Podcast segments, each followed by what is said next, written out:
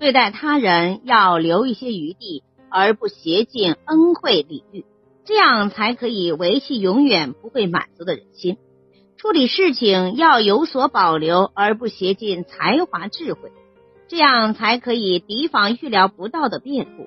每个人都会有给人好处的经验，也唯有给人好处，才能从别人身上得到一些好处。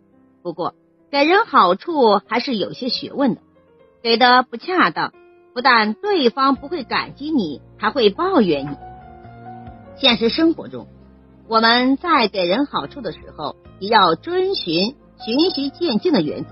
如果一下子给的过多，得恩惠的人呢，不但难以珍惜这些好处，对你的感激之心也会淡薄很多。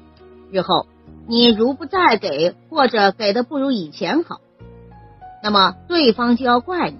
记住，给人好处既要不吝给，也不要轻给，更不能乱给。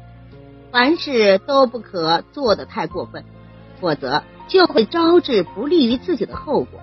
在与人交往中也是如此，凡事不要把人逼得太紧，而不留下一点回旋的余地。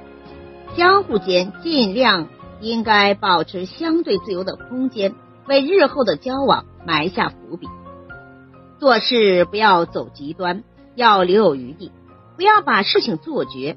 于情不偏激，于理不过头，这样既可攻，退可守，攻守兼备，进退自如，才是高明之举。感谢收听，再见。